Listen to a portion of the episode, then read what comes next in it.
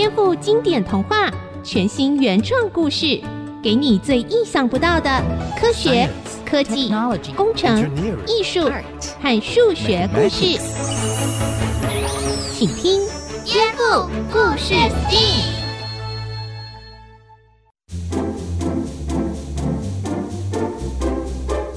欢迎收听《颠覆故事 STEAM》，我是小青姐姐。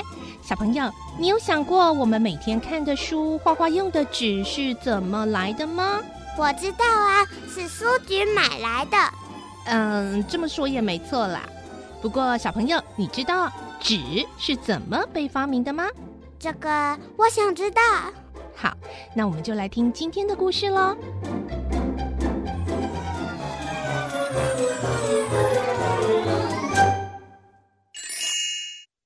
蔡伦造纸与胡风。在两千年以前的东汉时代，有一位名叫蔡伦的宦官，他十分好学，但是他每一天背着重重的竹简，实在是相当吃力。有一天，他心想：“哎呦，好酸啊！每天都要背这么多这么重的竹简，实在是太辛苦了。”蔡伦说的没有错。从我们最早的祖先到东汉时代，古人尝试了很多方法来刻字写书，但是都很笨重。像是把文字刻在龟甲上的甲骨文，或是在商周时代把文字铸在青铜器上的钟鼎文。虽然后来人们把文字写在竹片，已经比刻在甲骨上还方便，也轻了一点。但书一本一本写，越写越多，越写越多，还是吃不消啊！唉，不行不行，我得想想办法，不然就算我的力气再大，也是背不动的。后来根据传说，有一天蔡伦在一棵大树下停了下来。咦，这只胡蜂竟然在树皮木头上利用它的大顎。刮出木材的碎屑，重复一遍又一遍的刮。哎呀，他到底在做什么啊？好奇的蔡伦决定放下手边工作，好好观察这只胡蜂到底在做什么。哇，这只胡蜂把刮下来一丝一丝的木屑混入口水，弄成了一团木浆耶。飞走了，我得赶快跟上，瞧一瞧啊！哦，胡蜂把它嘴上那一团木浆糊在树上，慢慢拉长。哇，这只胡蜂真是厉害啊！这时候又有几只胡蜂相继飞到树上，一下子第一个蜂室已经做好了呢。哎呀，我看懂了，我看懂了。原来他们是在造蜂窝啊！好像应该用午膳了，呃，可是我还没观察完呢。午膳就是古代的午餐。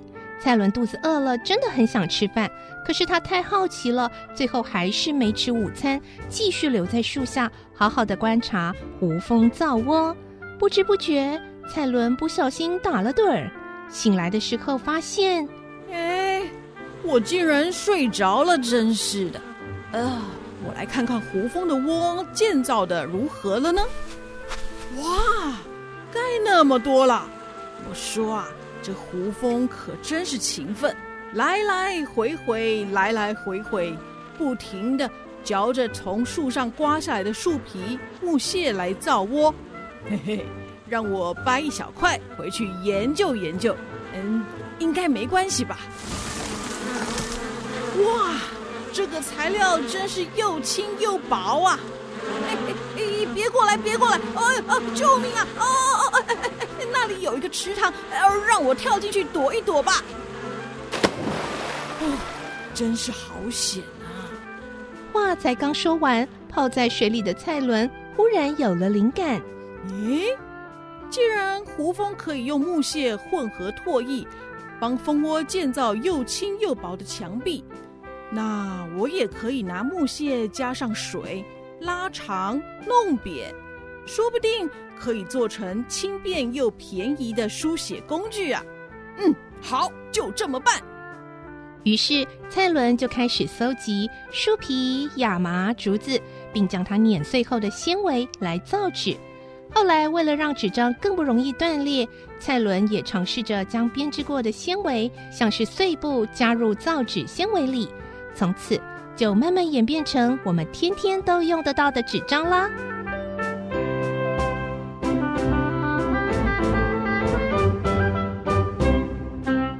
小青姐姐，纸真的是蔡伦发明的吗？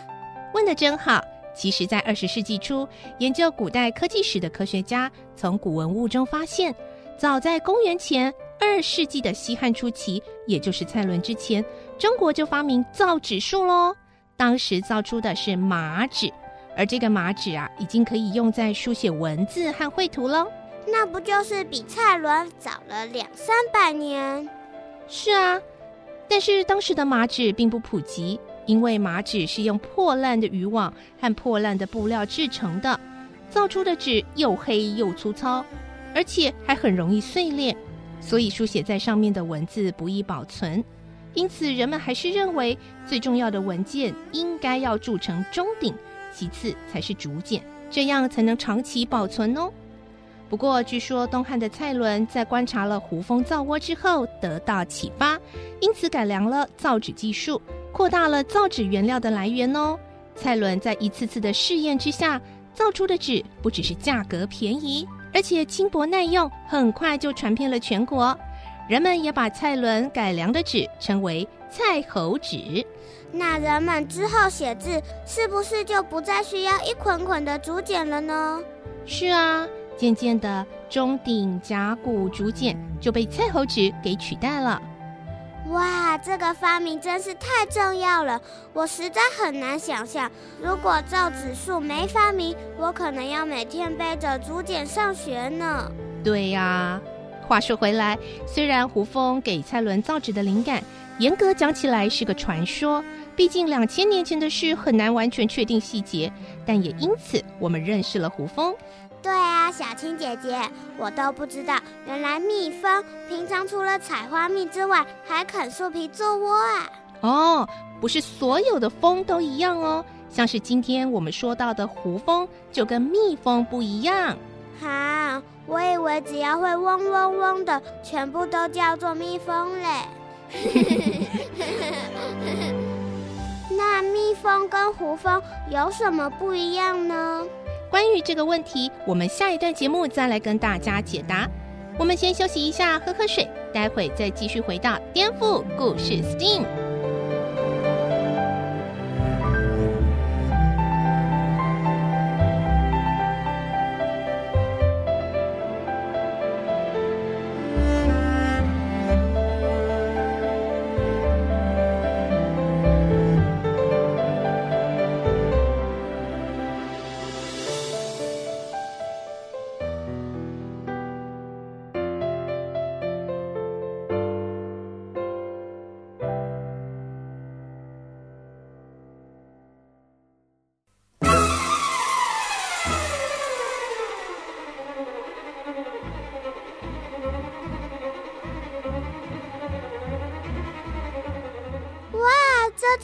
真是太精彩了，太精彩了！大家好，我是小田，欢迎回到颠覆故事 STEAM 节目，透过好故事认识科学学知识。你们觉得这一段节目一开始的音乐有没有很像一种昆虫在飞呢？哎，是蜜蜂吗？嗯，这段音乐听起来好像是这个昆虫飞得很快，而且感觉很有侵略性哦。蜜蜂的个性比较温驯，所以这应该不是蜜蜂，不过很接近了。正在听节目的小朋友，你们猜到了吗？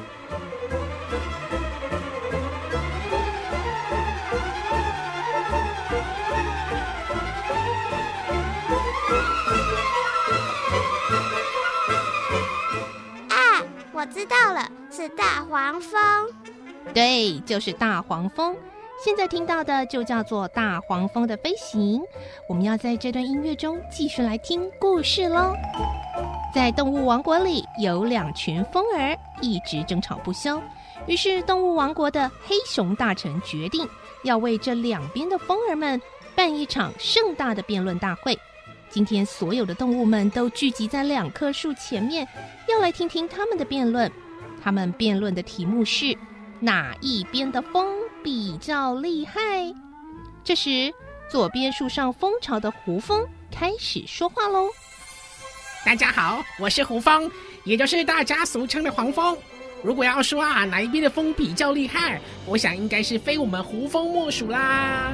嘿，我们胡蜂啊，经常会卖力的啃咬木头，这可不是我们的副业哦，而是我们胡蜂家族为了盖新房子所做的准备。我们的蜂巢啊，几乎可以说是由纸构成的。因为我们会四处寻找，不断搜集可以作为新房子的材料，像是树皮、木材、木质藤蔓等等。我们会把这些材料啃成屑屑来盖房子哦。这时候，右边树上蜂巢上的蜜蜂也开始说话了：“哈哈哈哈！哎，我说你们胡蜂盖房子哪有我们厉害呀？像我们蜜蜂盖房子。”才不需要四处找材料呢。蜜蜂家族的工蜂啊，自己就能分泌蜂蜡作为筑巢的材料。啊，汪汪！为什么胡蜂跟蜜蜂会用不同的方式盖房子啊？汪汪汪！呃，小狗弟弟，那是因为在生物学分类上，严格说来，胡蜂跟我们蜜蜂不是同一个家族的。哦。原来你们是不同家族的啊！嘿，拜托，我们胡蜂这么帅气，当然不可能跟小蜜蜂同一个家族啊！嘿，胡蜂啊，威力强多了，是杂食偏肉食性的昆虫哦。除了吃植物的花蜜，还有腐烂出水的水果之外，还会吃蛾跟蝴蝶的幼虫。哇哇！所以胡蜂就不会产生蜂蜜喽？当然啦，因为我们没有做蜂蜜的原料。哎，不过啊，胡蜂虽然不会生产蜂蜜，但是在自然环境中，我们还是扮演着很重要的角色哦。嗯，什么角色啊？你说说看。诶诶，像是啊，春天的时候啊，我们胡蜂的妈妈，也就是蜂后，会自己独立筑巢，还会哺育幼蜂。当第一代的工蜂长大之后，就会接手采集食物，让胡蜂妈妈可以专心来产卵。哇哇！哇哦哇哦！你们好孝顺啊！嘿嘿，是啊，因为我们的胡蜂小宝宝是吃肉的，所以我们胡蜂家族的工蜂群会捕捉大自然里面的毛毛虫或小昆虫，把抓到的小昆虫搓成肉球之后，再喂给幼蜂吃。嗯，好恶心啊！嘿，拜托，一点都不恶心啊！人类啊，可是很依赖我们哦。想想看，如果田里面有吃青菜的毛毛虫，就得要靠我们胡蜂来帮忙控制田里面的害虫数量了。哇哇哇！我这样说来，我觉得胡蜂很厉害耶。好，我支持胡蜂。哎，小狗先生，说到贡献呢，嗯，我们蜜蜂可是贡献不少啊。大家平常生活中会吃到的蜂蜜，可都是我们辛苦的结晶啊。维尼熊，你不是最爱我们的蜜吗？对啊，我最喜欢蜂蜜了。嗯嗯，好吃好吃。哎，但是啊，说到攻击跟打仗，我们胡蜂家族的大黄蜂可就无敌喽！我们可以在一分钟之内杀死四十只蜜蜂，平均一点五秒钟就杀一只。哼！喵！为什么大黄蜂这么厉害啊？嘿嘿，那是因为啊，大黄蜂有着巨大又有力的下顎。当大黄蜂张大嘴咬向蜜蜂，根本就没有哪一只蜜蜂可以抵挡。像是亚洲大黄蜂，又叫做大虎头蜂，它们啊就像是老虎一样凶猛，而且喜欢团队作战，所以可能比老虎还要危险哦。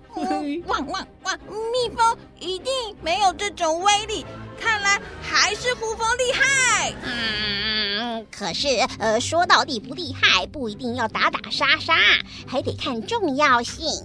蜜蜂可以算是跟所有动物、植物关系最密切的昆虫，因为我们是自然界中最重要的植物授粉者。嗯大家知道吗？你们在生活中吃到的水果、蔬菜、种子、坚果等，任何需要开花才能结果的植物，大多需要我们蜜蜂授粉才能结果子哦。嗯，真的吗？嗯，旺旺。所以说玉米也需要你们授粉吗？当然啦。呃，那嗯，小象我喜欢吃的苹果跟西瓜呢。当。然也需要蜜蜂授粉啦。我夏天最喜欢吃西瓜了，不能没有西瓜。啾啾啾啾啾！还有小鸟，我喜欢吃的草莓跟龙眼呢。嗯，当然也是啦。那小兔，我最喜欢的红萝卜呢？也是哦。这一些蔬菜水果，如果没有我们蜜蜂去授粉，那是很难开花结果的。你们看蜜蜂多重要啊！更何况大家都这么喜欢我们的蜂蜜。嗯、呃，真难想象，呃，如果我这只小熊维尼没有蜂蜜吃，会发生什么事？应该会饿扁吧？呵呵呵。哦，那你们是怎么授粉的啊？我们蜜蜂呢，不像胡蜂这么高大。小小的我们，全身满布绒毛，很轻易的就能够粘附花朵的花粉。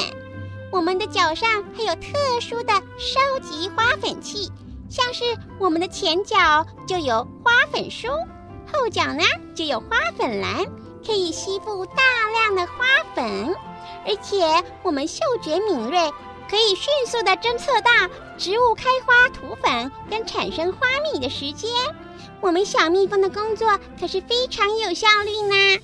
每一次工蜂出门就是一大群，最远呢可以飞行两公里以上哦。专注的我们可以每分钟采集数朵或数十朵的花，可以说是田野间授粉效率最高的昆虫呢。哎，够了，够了，够了，够了！蜜蜂，不要把自己说的那么厉害。我们胡蜂又要帮助植物授粉啊。哎，只不过啊，我们胡蜂不会生产蜂蜜而已。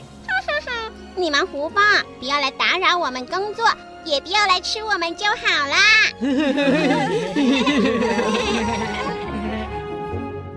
胡蜂战斗力强，蜜蜂重要性高，这种谁比较厉害的辩论会根本不会有结果的嘛。嗯，到底是谁办的啊？喵，我记得是黑熊大臣办的。哇哇哦，对哦，好像是他办的。诶，怎么没有看到他？他自己不来听吗？嗯，对呀，是有点奇怪呢。喵。这时候，工蜂急急忙忙的飞过来，报告报告啊！黑熊大臣啊，趁大家聚在这里，偷吃了好多的蜂蜜耶！嗯，赶快去哦！什么？快被吃完了！我们上当了！啊，虽然我们没有被偷蜂蜜，但是黑熊啊，这个家伙居然敢欺骗我们啊！饶不了他！哎，胡蜂们攻击哦！这个故事告诉各位小熊。做熊不可以太贪心，想吃蜂蜜要自己买哦，不然就倒大霉啦！啊嗯啊，好吃好吃！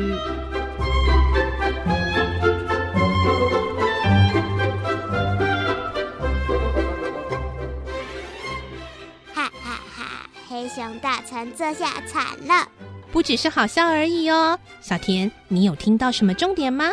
我知道，蜜蜂很重要。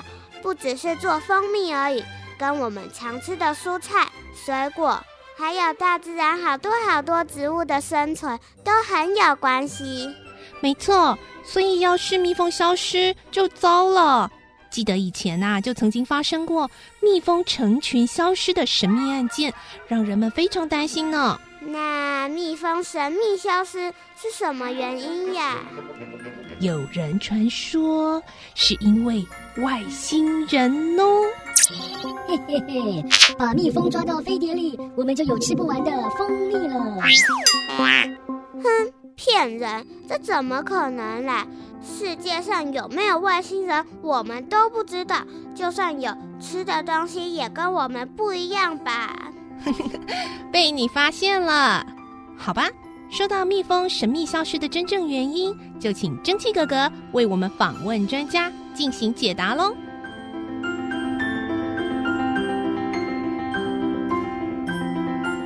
各位大朋友、小朋友，今天蒸汽哥哥非常荣幸啊，来到中兴大学的昆虫系，我们为大家邀请到吴明成教授哦，他是蜜蜂蜂类的专家哦，那他会为我们带来什么样的科学内容呢？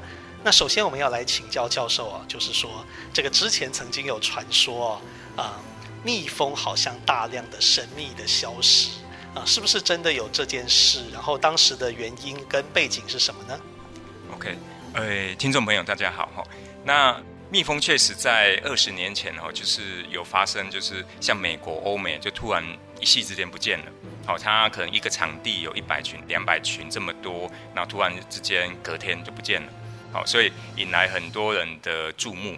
那那时候因为还不知道原因，所以有的人推测，诶，是不是外星人或灵异事件？好，所以蛮众说纷纭的。好，那一直到美国在二零零七年的时候，那时候其实有很多科学家就急着要找出这个原因。好，大量分析，那发觉其实是农药，哦，还有我们都市化的过程，哦，那造成它这个消失的一个主要原因。那因为农药，其实我们后来也发现了，就是说农药会影响它的这个很多生理好的这个发育啦等等。好，那紧接着呢，它整个蜂群可能呃承受不了这个环境的压力，那整个就崩解掉，就消失掉，这样。哦，那这样子的话，可能诶大朋友小朋友都会觉得有点严重哦。会不会这个现象越来越严重，未来连呃这个蜂蜜都没得喝？甚至还有更严重的，听说还会影响整个生态或很多植物哦。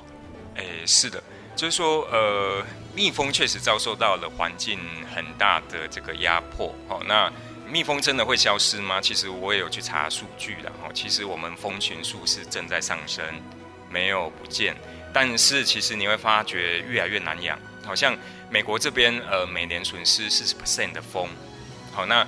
它呃，全境哈，全美国境内其实有两百多万群的蜂，那损失四十 percent 代表八十万群这么多，好，所以所以在这边呃，其实他们遭遇到很严重的威胁哈，包含我们台湾这边，其实蜂农也都在反映，就是说，哎，每年越来越难养蜂，好，那甚至呃里面可能有寄生螨呐，哈，一些危害哦，很难根除，好，所以蛮难养的。那为什么数量还往上呢？是因为它很重要。我们真的很迫切需要蜜蜂，所以很多人、很多蜂农极力的一直去繁殖它，所以数目还是往上走。但是真的是越来越难养。那至于说会不会呃喝不到蜂蜜，其实呃气候变迁的状况下确实有了。好像我们在去年哦，去年其实是最明显的一年。那我们会发觉，诶，气候变迁的很严重，软化造成那个花开了，龙眼花开，然后没有蜜。好，所以。整个去年我们台湾收的蜜只有两千吨，一般我们可以收到一万两千吨这么多，所以减少非常多。好，所以确实蜜蜂应该是不会消失，但是它面临的威胁。哈，但是气候变迁确实有可能造成我们可能喝不到蜂蜜，这是有可能的。是，那如果蜜蜂真的减少的话，是不是我们很多的植物的生长哦都可能受到一些冲击？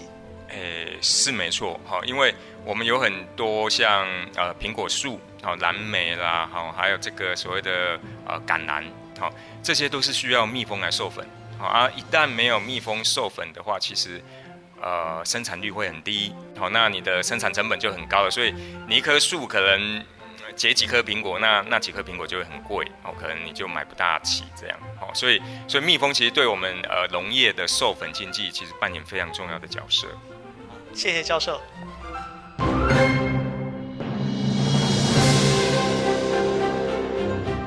亲爱的小朋友，听了今天的故事有什么想法呢？颠覆故事 STEAM，我们再见喽！大家再见喽，下次见，拜拜。